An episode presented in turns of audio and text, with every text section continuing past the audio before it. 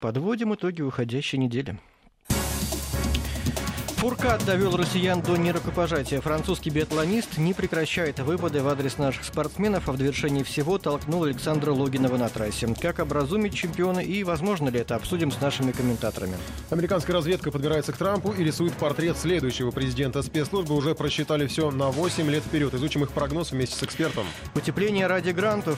Климатологов обвиняют в подтасовке данных о погоде. На самом деле на Земле не так уж и горячо, а обещание апокалипсиса – это просто гонка за премиями. Поговорим с одним из разоблачителей погодных обманщиков. И 180 лет назад мир потерял Александра Пушкина. Великий поэт оставил потомкам вечные произведения. Спустя почти два века они звучат, словно написаны сегодня. Примерим его цитаты на современников в прямом эфире. Итак, холодная война в биатлоне. Поведение Фуркада внесло раздор в ряды спортсменов и болельщиков. Вначале француз неоднократно пытался поддеть Александра Логинова в соцсетях, потом толкнул его на трассе и довел конфликт до того, что на церемонии награждения россияне не стали пожимать ему руку.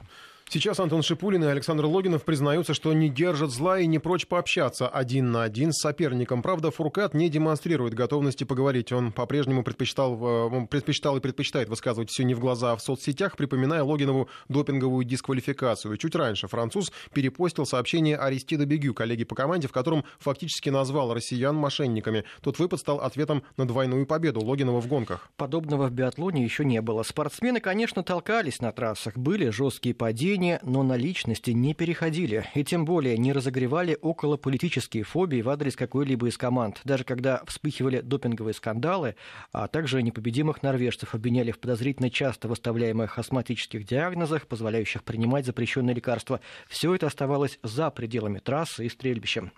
Ну а скандал с Фуркадом дополнили откровение Макларена. На основании его доклада за несколько часов до гонки Екатерина Глазырина была отстранена от соревнований. Мы сейчас обсудим все происходящее. Э, на самом деле, вот я сейчас просто специально даже такую себе подсказочку нашел э, из эм, вот этих допинговых скандалов. Ну, было много их, они были, ну не то, что прям много, они были, случались. Самый такой кошмарный, наверное, вот для нашей сборной, он тогда, ну, многих болельщиков просто деморализовал в девятом году, если не ошибаюсь, когда мы потеряли Альбину Ахатову, Дмитрия Ярошенко, Екатерину Юрьевну, Юрьеву. А, сразу там очень много наших спортсменов а, были внесены в черный список. В частности, тогда Дмитрий Ярошенко, он был, ну, фактически один из наших таких вот хедлайнеров биатлонов, биатлонных, и а, в какой-то момент даже некому было заменить, вот, чтобы лидера, который гарантированно мог приносить какие-то победы.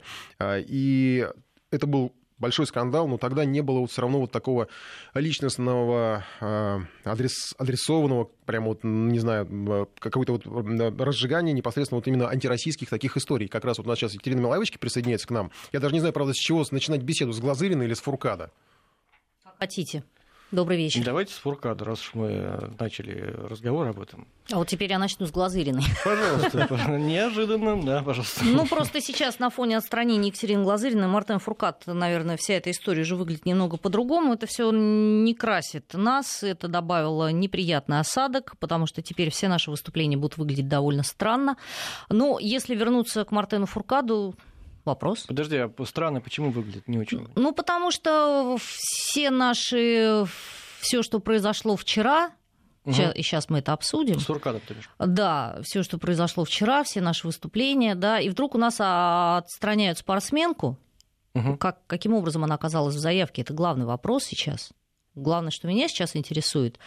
А когда заявляли Александра Логина на чемпионат мира, я была уверена, что нужно быть железно, железно, 100, вот 120, 220 процентов людям нужно быть уверенным, что Александр Логинов чист, чтобы в такой ситуации заявлять его на чемпионат мира.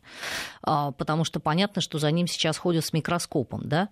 А, но когда у нас заявляют спортсменку на чемпионат мира, которая изначально была в списке и 29 биатлонистов, да, она упоминается в переписке э, Григория Роченкова. А, то, что вопросы по ней будут, и то, что с ней были проблемы перед Олимпиадой в Сочи, ее срочно заявили, да, из команды, а, не поставили на эстафету, мы все помним эту историю. То, что с ней будут проблемы, это было понятно.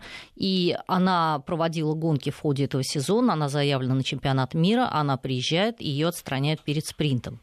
Правда, как вот только что мы общались с вице-премьером, а, правительства России Виталия Мутко, и он сказал, что это вопрос коммуникации, потому что Опять. почему Международная Федерация принимает заявку, если знает, что спортсменку могут отстранить? Но почему мы составляем, почему включаем спортсменку в заявку, которая под вопросом, которую могут отстранить в любой момент? Когда сократили даже список до шести человек, Екатерина Глазырина все равно была в списке тех, по кому ведется расследование. Но все-таки это разные случаи. То, что сделал Фуркат, это... Разные. Другое дело, что наши коллеги, эксперты сейчас говорят, что это ответ Андерса Бесеберга на то, что Союз биатлонистов России уперся по поводу чемпионата мира в Тюмени, то, что мы не пошли э, на вот этот ультиматум, который нам предъявлен, да, что откажитесь сами или мы его отберем. Союз биатлонистов России, в отличие от истории с этапом Кубка мира, от чемпионата мира в Тюмени пока отказываться не спешит. И вот на следующий день после истории с Мартеном Фуркадом у нас внезапно отстраняют спортсменку, которая уже была заявлена на спринт. Это, в принципе, тоже ответный ход. Международного союза биатлонистов, может быть вполне, э, вполне возможно, что никаких доказательств нет, что и предъявить нечего, но ее отстранили до рассмотрения. Да? Ну хорошо, э, мы возвращаемся таким образом ко вчерашней истории, которая, в общем, не понравилась никому. Я сейчас почитала комментарии э, биатлонистов. Тари Бё, норвежец, назвал Мартена Фуркада истеричкой. Эмиль Свенсен сказал, что я надеюсь, что у Мартена есть силы сейчас бегать на лыжах, помимо того, чтобы заниматься политикой, потому что это все очень отвлекает. Ну, там еще к нему присоединились и члены по команде я имею в виду Фуркада, то есть там Сейчас, из раздевалки да, они его как-то там поддерживают. Ули Айнар Бьерндалин сказал, что все это был какой-то Голливуд, но в целом биатлонисты все сошлись на том, что лучше, конечно, бегать и стрелять, а в какие-то и уж тем более не обсуждать политические вопросы на пресс-конференции. На пресс-конференции самое смешное, что произошло, и самое, в общем-то, ужасное, что Антон Шипулин высказал свою позицию довольно четко, но переводчица со своей работой не справилась. То ли она испугалась, то ли это был какой-то стажер, я не знаю, что случилось, но она не перевела и 10% того, что сказал Шипулин, поэтому все его слова остались опять для внутреннего вот нашего потребления. Мы все прекрасно знаем, знаем ситуацию, здесь... а Мартен Фуркат не понял ни в ходе ходе пресс-конференции ничего, и только ответственно подошли к делу французские журналисты, которые подошли к нашим коллегам, написали там в соцсетях и спросили, в чем было дело, как написать, что, потому что никто ничего не понял. Просто для всех выглядело так. Сидит русский, который проиграл Фуркаду в финишном створе, наезжает на него по непонятным поводам, а защищает своего товарища, который вернулся после допинговой дисквалификации, и в чем, в чем его претензии, никто не понял. Да? Ну, позвонили, вот, значит, норвежская пресса, французская пресса, все пересказали сказали все правильно, но на самой пресс-конференции никто ничего не понял, что происходит. Особенно некрасиво было то, что посреди стола сидели а, немцы, которые вообще выиграли то есть э, эстафету. Для них это, в принципе, было событие. А, они находятся близко к своей родине, они, в общем-то, именинники, а тут у них сидят люди, которые говорят, мы биатлонная семья, собрались родственники и начали, в общем, выяснять отношения в присутствии именинника. Вот. Странно это все выглядело, никому не понравилось то, что произошло на цветочной церемонии, никому не понравилось это выяснение отношений а, из биатлона биатлонистов. То есть уже никому не нравится поведение ни Фуркада, ни наши Демарш тоже, в общем, не все поняли. Слушай, а по поводу Фуркада, можно ли доказать, что он намеренно нельзя поставил подножку? Потому нельзя что он доказать. сам говорит, что он не специально Ну, сделал. естественно, он скажет, что он скажет, что он специально. А как ну, вообще сталкивались ведь в биатлоне часто, просто сейчас на таком фоне все это происходит. Значит, ну, да. по поводу передачи эстафеты. Я посмотрела видео, то видео, которое самое такое, наверное, популярное, где сзади это показана uh-huh. ситуация, там совершенно непонятно. Это видно, что может быть и случайно. Когда показывает камера камеры лицо Мартена Фуркада, то видно, он что он... Ура, да, нет, что... нет, э, нет, когда передача эстафеты, когда Шипулин э, убежал вперед, э, французский соотечественник Мартен Фуркада остался позади, а Мартен Фуркад очень четко смотрит, где находится Александр Логинов, и вместо того, чтобы уйти вправо, подъезжает туда влево, где угу. Логинов все еще остается на дистанции, бьет палкой ему по лыжам и едет дальше. Доказать совершенно ничего здесь невозможно, поэтому, ну, это какая-то мелкая пакость. Вот просто мелкая пакость. Что касается а, в финишном а, створе... А наказание ну, за это тоже не предусмотрено. Ну, а какое наказание? А как ну, докажешь, сам что... Говорит, Нет, а главное... палки сам Фуркад говорит, я Но... бы не стал ставить под удар команду и делать это специально. То есть все таки есть какие-то механизмы, позволяющие наказать или а смысл, команду? А смысл за, за что? На результат эстафеты это никак не повлияло. Логинов свой этап уже передал, он же не Шипулина бил, правильно? Он никому не помешал. Ну, подъехал, ударил. Ну, это его личные проблемы. В лыжах, в, контактных, в контактной борьбе, в биатлоне в лыжах это постоянно случается. На наш он не повлиял никак. Не, никаким образом. Никаким. Александр Логинов свой этап закончил.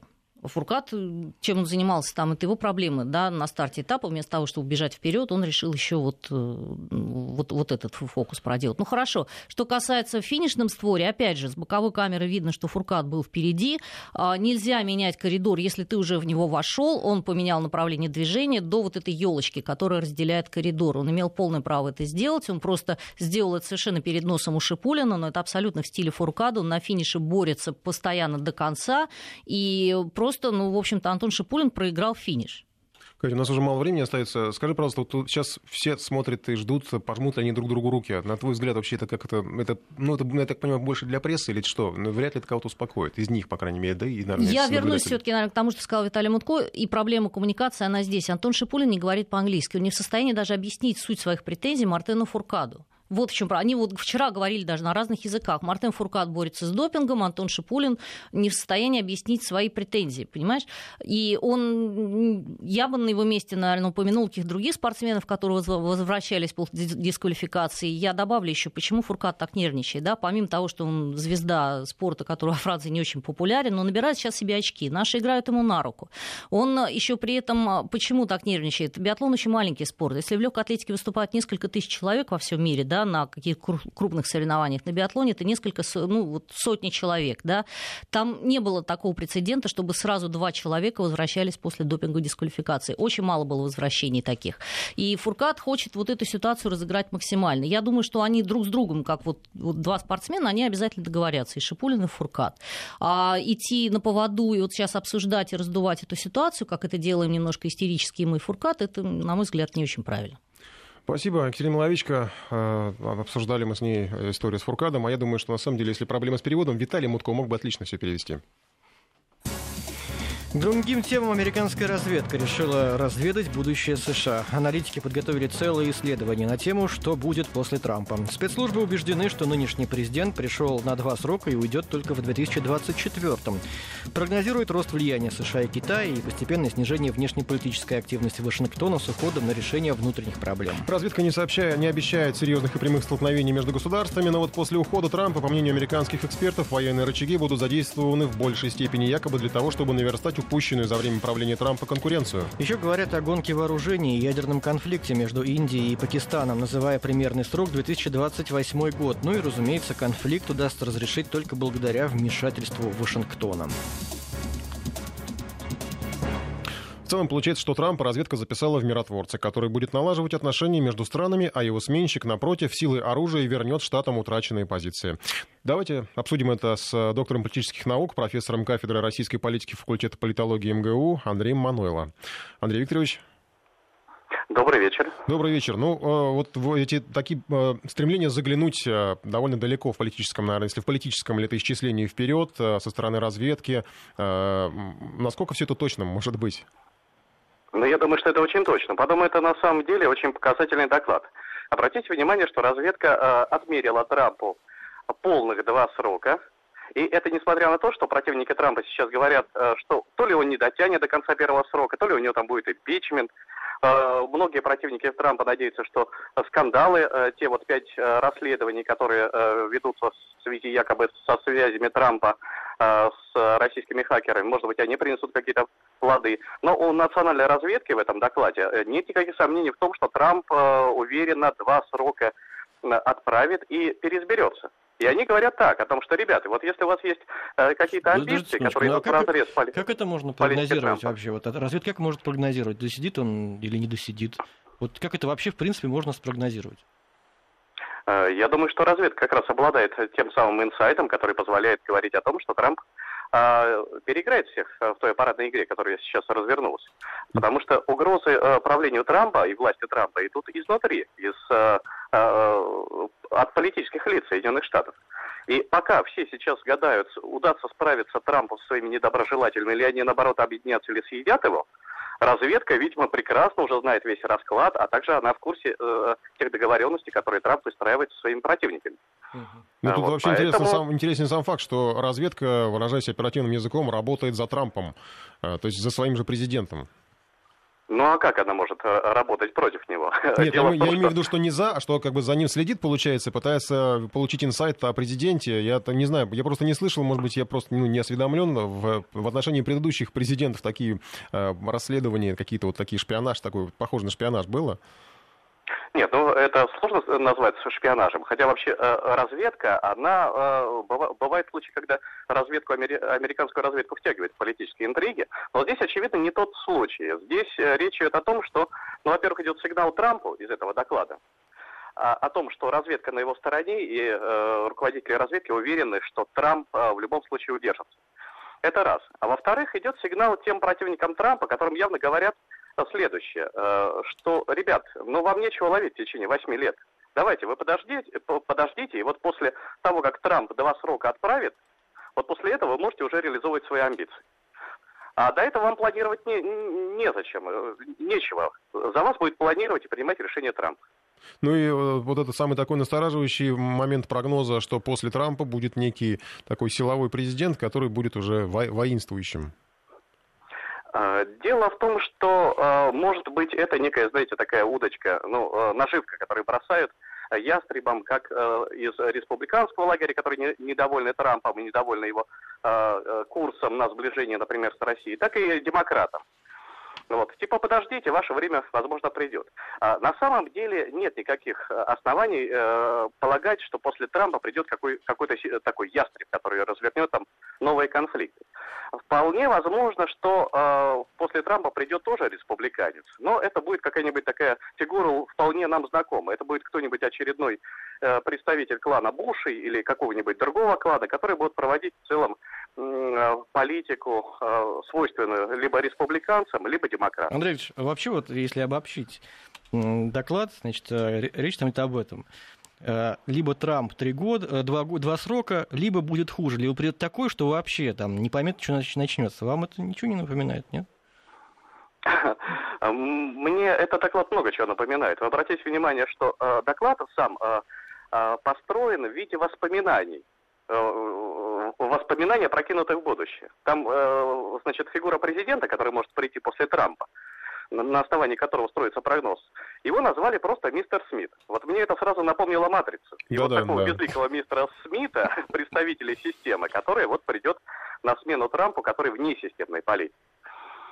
А, вот. Спасибо, Но, на самом деле, мы... в общем, Будем да. ждать мистера Смита через 8 лет. В общем, Трамп, а кто же Андрей еще? Манойло, доктор политических наук, профессор кафедры российской политики факультета политологии МГУ, рассказал нам о, о будущем о секретного доклада, не секретного, а разведывательного доклада американцев.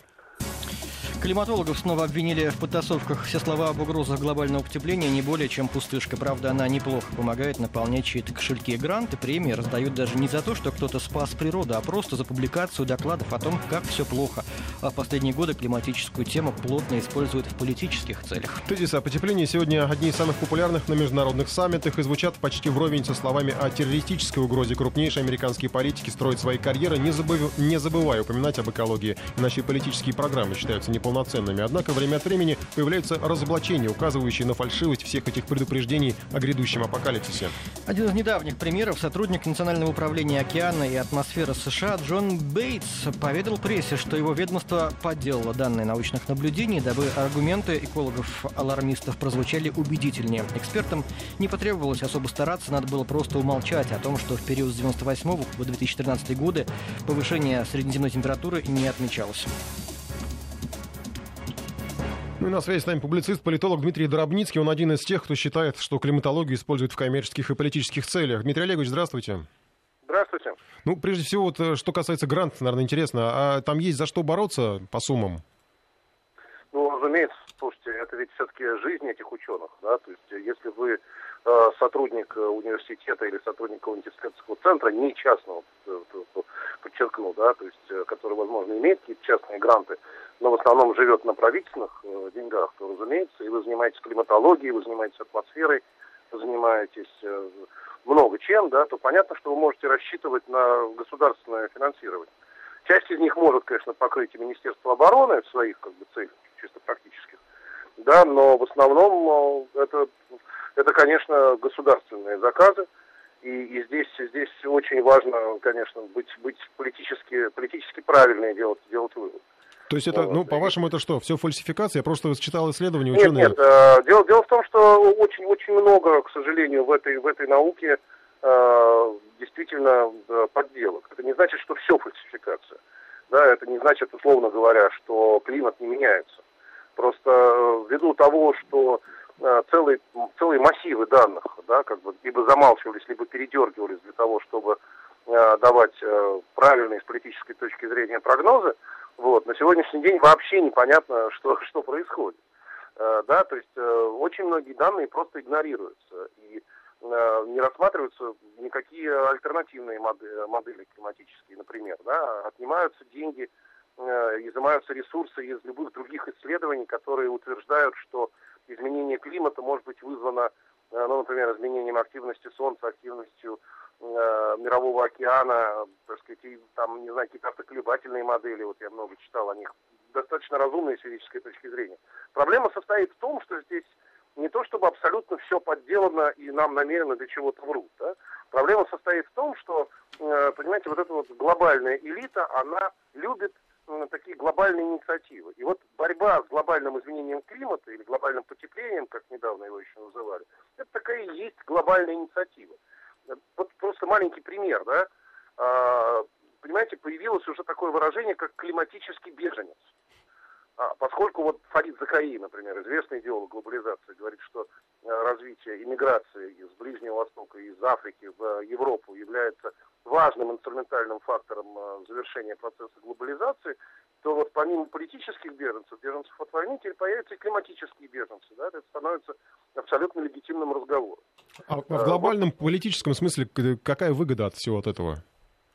В глобальном политическом смысле передача власти в наднациональные органы, а, то есть, э, как это всегда утверждал Обама. То есть, для чего нам нужна глобализация, для чего нам нужны международные торговые соглашения, для чего нам нужны такие органы, как, например, Еврокомиссия, да, вот говоря о Европе и э, умоляя, так сказать, британцев не выходить из состава ЕС, он говорил о том, что только все вместе, только вот глобальными усилиями можем побороть такого рода глобальные вызовы. Да, и это как бы идет э, в, в резком контрасте находится с тем, что сделал Дональд Трамп, когда он сказал, что вот все вот эти вот деньги, которые сейчас поступают в Лондонскую комиссию, так называемую меж, межгосударственную комиссию по изменению климата, они будут э, переброшены на национальные природоохранные и проекты и исследования.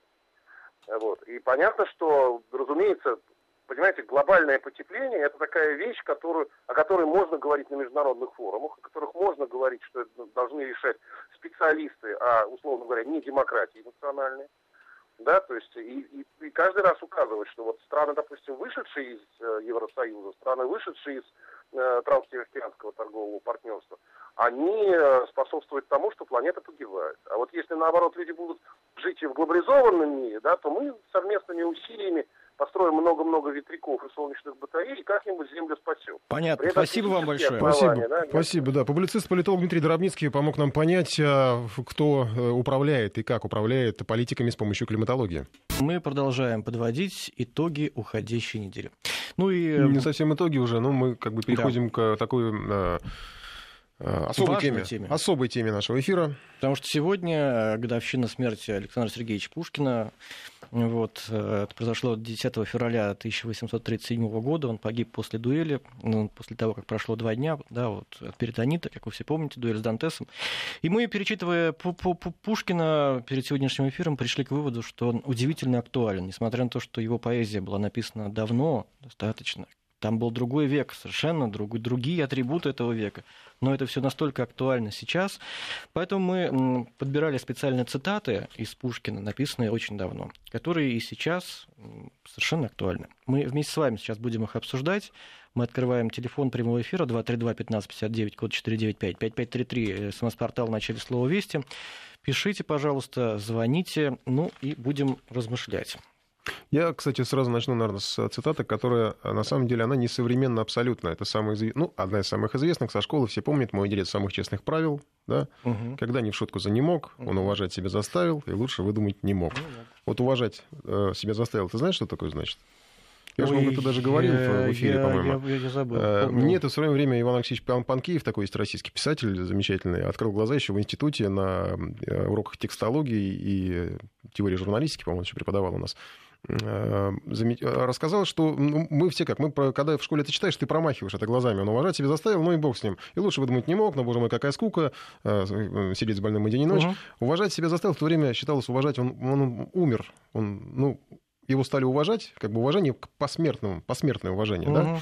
А, и дальше меняется уже весь смысл всех этих строк, потому что это не жалобы, что, боже мой, какая скука, это восторг, что э, это все не пришлось переживать, э, сидеть с больным и день и ночь. А, и это к тому, что вот, конечно, некоторые какие-то слова в Пушкине, он, он звучит современен, но его надо все-таки к нему относиться осторожно, потому что это такая очень скользкая дорожка, э, ты можешь поскользнуться на ней и что-то понять не так в любую минуту. А, поэтому, может быть, и с вашей помощью наши слушатели, мы э, постараемся не поскользнуться сегодня. Ну, давайте начнем. Да, вот несколько цитат, которые я для себя отобрал. Буду пытаться сейчас выражением. «Простительно выходцу не любить ни русских, ни России, ни истории ее, ни славы ее, но не похвально ему за русскую ласку марать грязью священные страницы наших летописей, наносить поносить лучших сограждан и, не довольствуясь современниками, издеваться над гробами праотцов.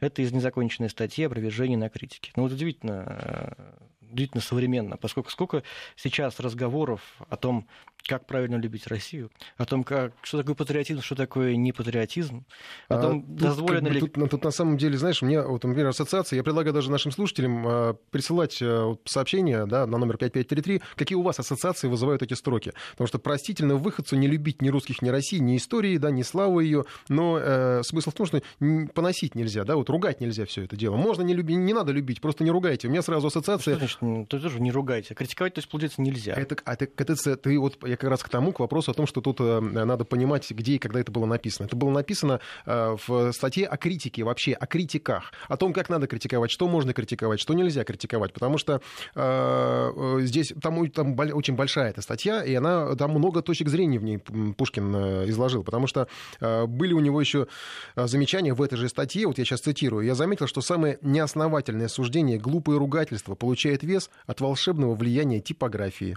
Нам, все, э, нам э, все еще печатный лист кажется святым. Мы все думаем, как может это быть глупо или несправедливо, ведь это напечатано. Это тоже к тому, что э, можно ругать, как, как люди ругают и как критикуют. А по поводу э, простительно не любить э, выходца э, Россию там, или ее историю, у меня ассоциация гораздо более локальная, э, более приземленная Москва. Так. В нее все едут. Едут. Ее все ненавидят. Ну, некоторые. Но здесь, ну, не все, ну да, не все, но э, даже те, кто здесь находится, ее ненавидят, но при этом они здесь остаются. То есть это вот как раз вот, ну, я сюда, мне, сюда бы это экстраполировал. Ассоциации. У меня ассоциация как раз о той инициативе, которая сейчас в Госдуме обсуждается. Выдвинул ее депутат Виталий Милонов. Напомню, что он э, предлагает ввести штрафы за публикации в соцсетях и СМИ так называемых русофобских мифов. Угу. Вот он предлагает штрафовать на Это сумму... мы как раз обсуждали же, да? Да, да, вместе с ним. До суммы до миллиона рублей, если ты там поставил под сомнение подвиг, совершенный во время Великой Отечественной войны, или как-то оскорбил жертв э, терактов, жертв авиакатастроф. То есть вот это, этот разговор, э, начатый тогда еще в пушкинские То времена, Милонов, принципе, что можно критиковать. Пушкина. Ну, может быть, он его просто любит и читает. Я не знаю. У нас Александр на связи. Александр, здравствуйте. Здравствуйте. Александр Москва. Да. Вы знаете, мне кажется, что отношения между государствами ничем не отличаются от отношений между людьми. И в отношении таких девушек, в кавычках, как Франция, Германия, вот, вообще Европа, Америка, э, очень прекрасно звучит цитата «Чем меньше девушку мы любим, тем больше нравимся мы ей». Слушай, у него про демократию есть другая цитата, гораздо более обширная. Давайте я сейчас ее прочитаю. Хорошо, спасибо. С изумлением увидели демократию в ее отвратительном цинизме, в ее жестоких предрассудках, в ее нестерпимом тиранстве. Все благородное, бескорыстное, все возвышающее душу человеческую, подавленное неумолимым эгоизмом и страстью к довольству, большинство нагло притесняющее общество, рабство негров посреди образованности и свободы, родословное гонение в народе, не имеющем дворянства, со стороны избирателей алчность и зависть, со стороны управляющих робость и подобострастие, талант из уважения к равенству принужденный к добровольному астракизму, богач, издевающий, надевающий оборванный кафтан, дабы на улице не оскорбить надменно нищеты, им в тайне, в тайне презираемая. Такова картина американских штатов, недавно выставлен, выставленная перед нами. Это из статьи Пушкина в «Современнике» Джон Теннер, 1836 год. Вот так да, вот он да. называется демократия. Это с одной стороны. Вот это одна точка зрения э, на демократию тут Пушкина. Надо, тут надо, Но подожди. Тут читать короче. Ну, да, подожди. Но есть и другая цитата из этой же статьи. Тоже про демократию, тоже про США. С некоторого, с некоторого времени Соединенные Штаты Америки обращают э, на себя в Европе внимание людей наиболее мыслящих. Не, политические происшествия тому виной. Америка спокойно совершает свое поприще, до ныне безопасное цветущее, сильное миром, упроченным ей географическим ее положением, гордое своими утвержденениями. Не все так однозначно все-таки. Ну, видишь, и тогда Америка умела удивлять своими, своей демократией, своим экспортом демократии. Но тут про экспорт демократии Там вообще про индейцев больше, вижу. да, я знаю. Там больше про индейцев. Это, такая, это была статья, перевод, э, ну, из изучения статьи Теннера, который жил с индейцами, э, и пересказ вот отношений. Потому что это не значит, что Путин съездил в Америку, да, и... Пушкин. Э, Путин, господи, извините. Пушкин, да, съездил в Америку и э, что-то там увидел такого шокирующего. То есть это не, там, не Ильф и Петров, да, это, и... это все-таки Пушкин. Евгений, здравствуйте. Добрый вечер. Ну вот вам то, что мы сейчас прочитали из статьи в «Современнике» про Америку, на что наводит, на какие ассоциации из современных событий? Ну, вы знаете, вот не только то, что вы именно вот сию секунду процитировали, а и несколько минут назад вот Александр Сергеевич, как э, настоящий гений, он э, актуален, мне кажется, будет всегда. И вот мы находим этому ежедневное подтверждение. Вот я хотел бы э, вот то, что ведущие затронули, а, на этом акцентировать внимание. Вот скажите, как по вашему мнению, будет ли когда-то у нас закон, который отделит свободу слова от э, оскорбительного, э, значит, и хамского высказывания в адрес э, страны и людей. Ведь, а понимаете, в чем дело? А вот это, это еще Пушкин это, да, задавался еще Пушкин. этим вопросом. Нет, Пушкин задавал. Но, Где грань? Где да, грань? Ну, понимаете, вы, а вы можете, подождите, вы можете сформулировать, как отличить одно от другого? А, могу. Давайте. Если деятель культуры говорит, что русские генетически э, отстой, я не буду называть фамилии, вы их и так прекрасно знаете. Или а второй говорит, русские гадят. Понимаете, то мне кажется, это просто провокатор. Почему? Потому что найдется Слушайте, человек. Подождите, а что не бывает такого, что некоторые русские гадят? Ну, где-то там за границей, например. Нет, бывает. Но ну. если вы скажете, например, что э, национальность, которую представляет этот человек, тоже гадит, то вас тут же обвинят в антисемитизме. Понимаете? Ну, спасибо. Спасибо, Евгений, все понятно. На самом деле, э, это как раз по поводу законотворчества, это вот э, к Милонову, я думаю. Да. А у меня здесь про запас как раз вот вы, Евгений попал прямо в следующую цитату, которая у меня под рукой. Это все к тому, что э, простительно не любить Россию. Кстати, у нас уже тут сообщение было с Канадского края. Матильда, один из примеров, да, вот все вот эти страсти вокруг Матильды. Цитата еще. Это как раз по поводу свободы слова. В то время тоже, да? да? А, а, один из великих наших сограждан, тут не написано кто, это Карамзина, Путин имел в виду, сказал однажды мне, э, что если бы у нас была свобода книгопечатания, то он с женой и детьми уехал бы в Константинополь. Все имеет злую сторону. Неуважение к чести граждан и удобность клеветы – суть одни из главнейших невыгод свободы теснения. У нас, где личность ограждена цензурой, естественно, нашли косвенный путь для личной сатиры, именно обиняки. Коль скоро газетчик прогневался на кого-нибудь, тотчас в листовках его является известие из-за границы и большей частью из-за китайской, в коем противник расписан самыми черными красками в лице. Uh-huh. То есть это вот та, та самая свобода слова и использование прессы в личных э, каких-то целях, в каких-то корыстных целях, но при этом есть обратное абсолютно. Тут, кстати, вот к этому можно ассоциация, это вот цензура, скандал с Райкиным, его слова, да, а, это скандалы все с выставками, которые были, а, и все, что после этого происходит, все инициативы, в том числе законодательные, вот о которых слушатели нас спрашивают. А, и есть обратное абсолютно. Это как раз вот уже такая противоцензура.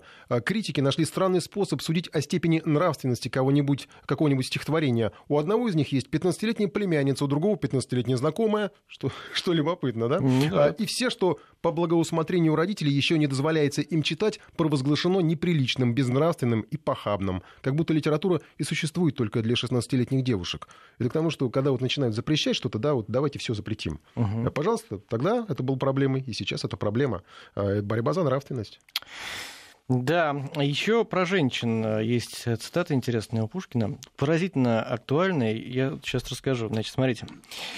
Нет сомнения, что русские женщины лучше образованы, более читают, более мыслят, нежели мужчины, занятые бог знает чем. Это 1831 год. Я сегодня, еще раз говорю, 1803 год Пушкин говорит, что женщины больше читают. Я сегодня залез в статистику. И по данным э, опроса Фонда общественного мнения, того времени? Нет. нет. Уже тогда они были? Нет, тогда был только в ЦОМ, а я прав. Значит, это опрос буквально ну, несколько месяцев назад проведенный. А, значит, эм, так, э, в Москве, сейчас, сейчас, сейчас, среди тех российских жителей, которые читали, преобладают женщины, 52% против 47%. Это опрос ФОМа ну, на несколько месяцев назад. А Пушкин писал об этом в 1831 году.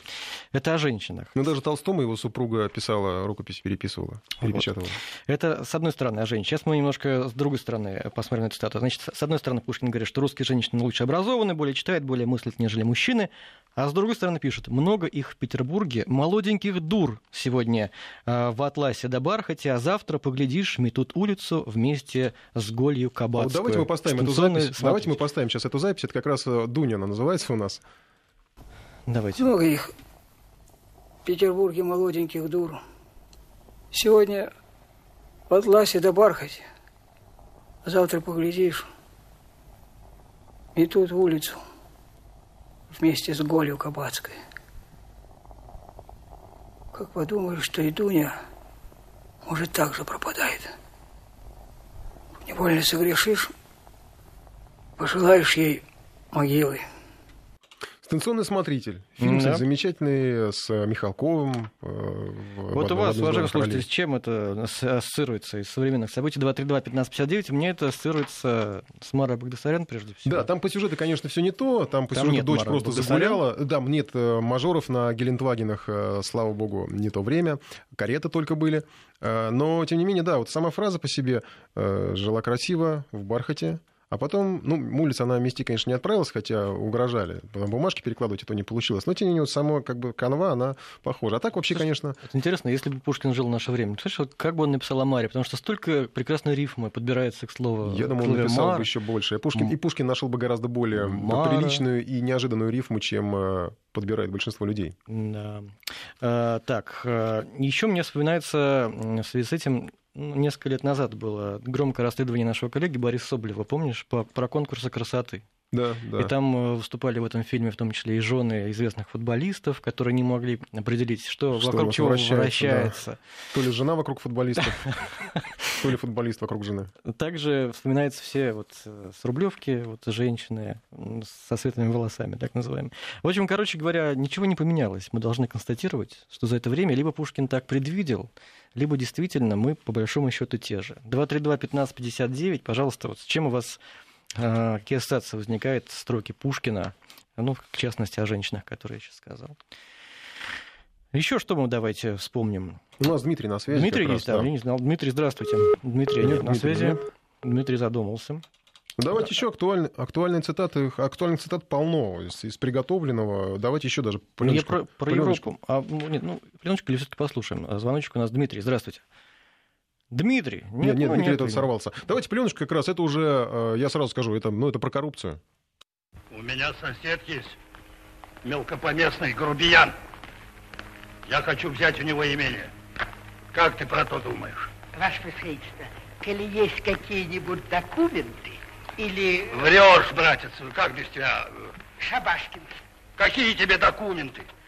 В том-то и сила, чтобы отнять имение без всякого права. Мудрено, ваше превосходительство. Вот если достать от соседа запись... Запись, запись. У него все бумаги сгорели. Как? Бумаги его сгорели? Ну, ваше происходительство, действуйте тогда по закону, и без сомнения получите совершенное удовольствие. Ты думаешь? Ну, смотри, я полагаюсь на твое усердие. 30-е годы э, прошлого века, фильм «Дубровский» и Троекуров. Mm-hmm. Вот по э, поводу... Троекуров отжимает э, имение. Говоря современным языком. Я тоже это выписывал себе, чтобы еще раз хотел процитировать, не могу найти. Но вот это вот по поводу того, что э, что право собственности не дает, право, не дает, по сути, право на собственность, а все, все руководство указами, мне очень вспоминается вот недавний снос ларьков в Москве, И вот фраза Сергея Собянина «не надо прикрываться бумажками о собственности», мне кажется, что-то вот все таки Ну, нет, тут совсем там... Да. Тут, это не, отж, не, от, не отжим же имение, тут как раз речь об отжим. Ну, на самом деле, у меня сразу ассоциация с Левиафаном. Тоже отжимали дом э, другими, правда, методами. Троекуров все таки он по изощрению, да, без документов, ну давай. У нас, кажется, Юрий на связи. Юрий, здравствуйте. Добрый вечер. Хотелось бы немножко прокомментировать ваш сегодняшний эфир. Хотелось бы заметить, что, наверное, гениальность э, поэтов и писателей выражается в их нескончаемости, то есть гени... Э, гениальное предсказывание чувств людей, оно передается во времени, ведь и Чехов, и Достоевский, он актуален сегодня, и Пушкин, и Александр Сергеевич, естественно.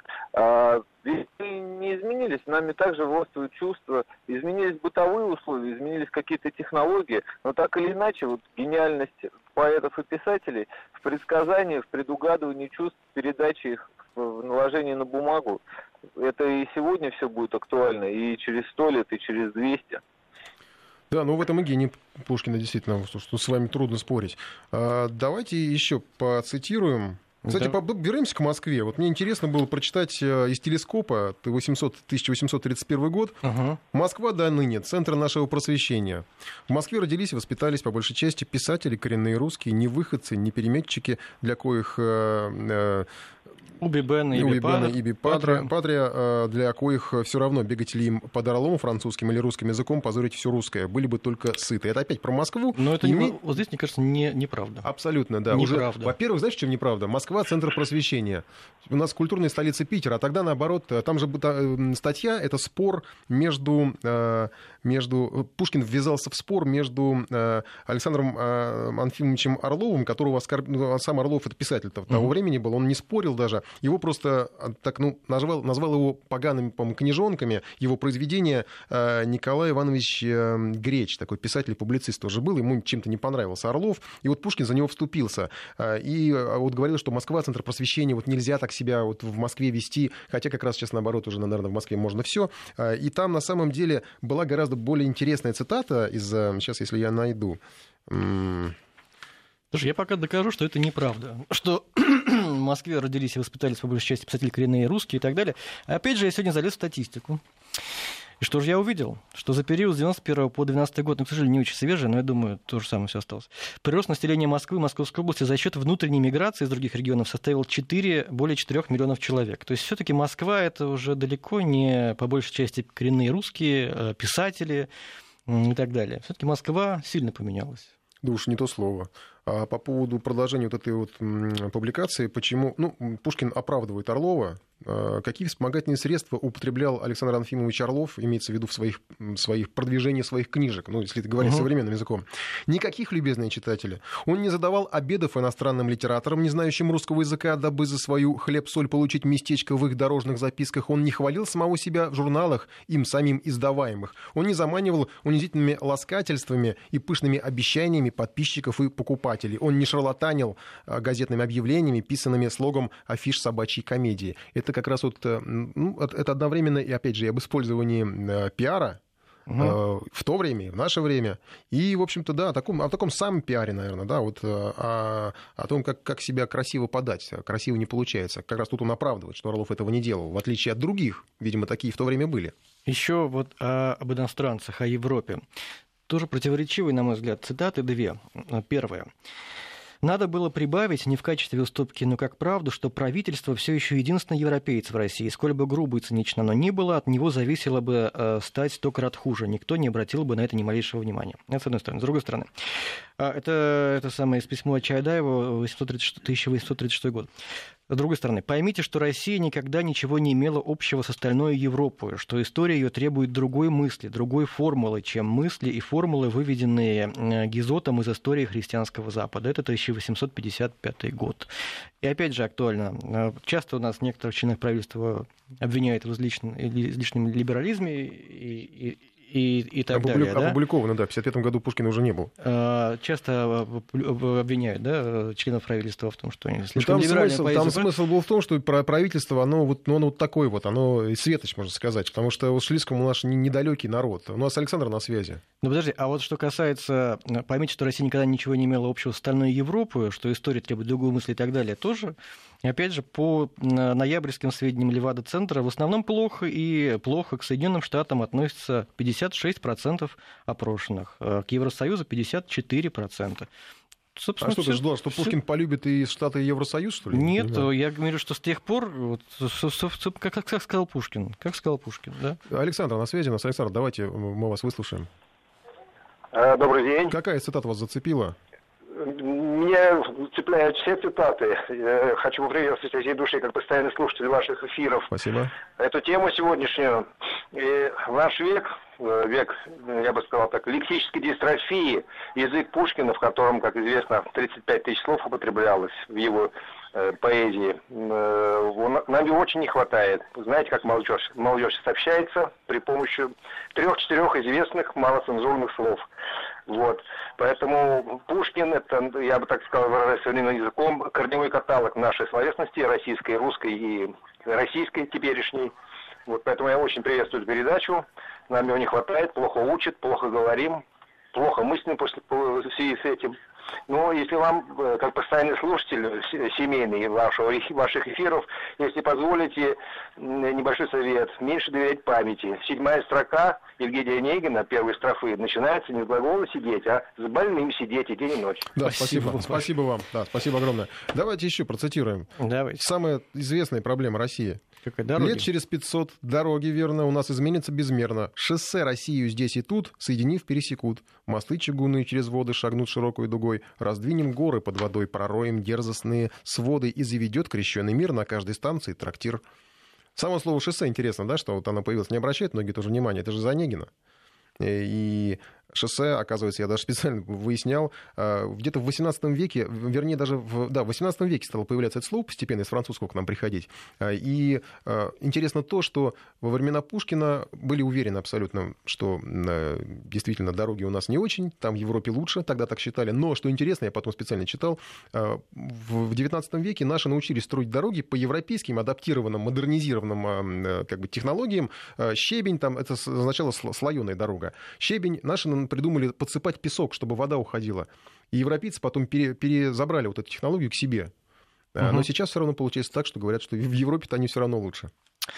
Да, но еще у него есть об иностранцах. Я просто не знаю, успеем ли мы это все это прочитать. Ну, давайте попробуем на мой взгляд, тоже противоречивые вещи. Мы в сношениях с иностранцами не имеем ни гордости, ни стыда. Я, конечно, презираю отечество мое с главы до ног, но мне досадно, если иностранец разделяет со мной это чувство. Ты, который не на привязи, как можешь ты оставаться в России? Если царь даст мне свободу, то я месяца не останусь. Мы живем в печальном веке, но когда воображаю Лондон, чугунные дороги, правые корабли, английские журналы или парижские театры и бордели, то мое глухое Михайловское наводит на меня тоску и бешенство. Это с одной стороны. Это письмо к Вяземскому. С другой стороны, я далек от того, чтобы восхищаться всем, что вижу вокруг себя. Как писатель я огорчен, многое мне претит, но клянусь вам моей честью, ни за что в мире я не хотел бы переменить родину или иметь иную историю, чем история наших предков, как ее дал Бог. Письмо Чадаева. Это вот 1826 года, да, которое письмо? Нет, Чадаеву, Вяземскому. Э, это ответ на письмо Чадаева, 36 а. год. Э, и вот эти споры, опять же, да, по поводу оставаться в России, не оставаться, патриотично это не патриотично. Как да, уезжаешь ты, если уезжаешь, то означает ли это ты, что не любишь родину, или можно ее любить за пределами России? Там что для нее делать? До сих пор все эти разговоры ведутся. До сих пор. И опять же, да, взаимоотношения с иностранцами, которые сюда приезжают. Это как раз у меня сейчас в руках фрагмент письма Вяземского, ну, текст оттуда. А, читал в газетах, что Ланселот, это был такой а, Франсуа Ансело, французский драматург, в Петербурге. Читал также я 30 э, словесников, дали ему, дали ему обед. Кто эти бессмертные? Считаю по пальцам, не досчитаюсь. Когда приедешь в Петербург, овладей этим Ланселотом и не пускай его по кабакам отечественной словесности. Мы в сношениях с иностранцами не имеем ни гордости, ни стыда. При англичанах дурачим Василия Львовича. А, заставляем Милорадовича отличаться в мазурке. Русский барин кричит мальчик, забавляя Гекторку, датского кобеля. Мы, мы хохочем и переводим эти барские слова любопытному путешественнику. Я, конечно, презираю отечество мое с головы до ног, но мне досадно, если иностранец разделяет со мной это чувство. Интересно, да? Интересно. Не надо, ты приезжаешь сюда, не, на, не надо, даже если мы ругаем э, свою страну, не надо э, считать, что ты вправе это делать. Угу. Хорошо, не будешь? Не буду больше. Все, спасибо. Спасибо всем, кто провел этот воскресный вечер вместе с нами. Оставляем вас с Пушкиным и с вашими воспоминаниями о войсковой поэзии.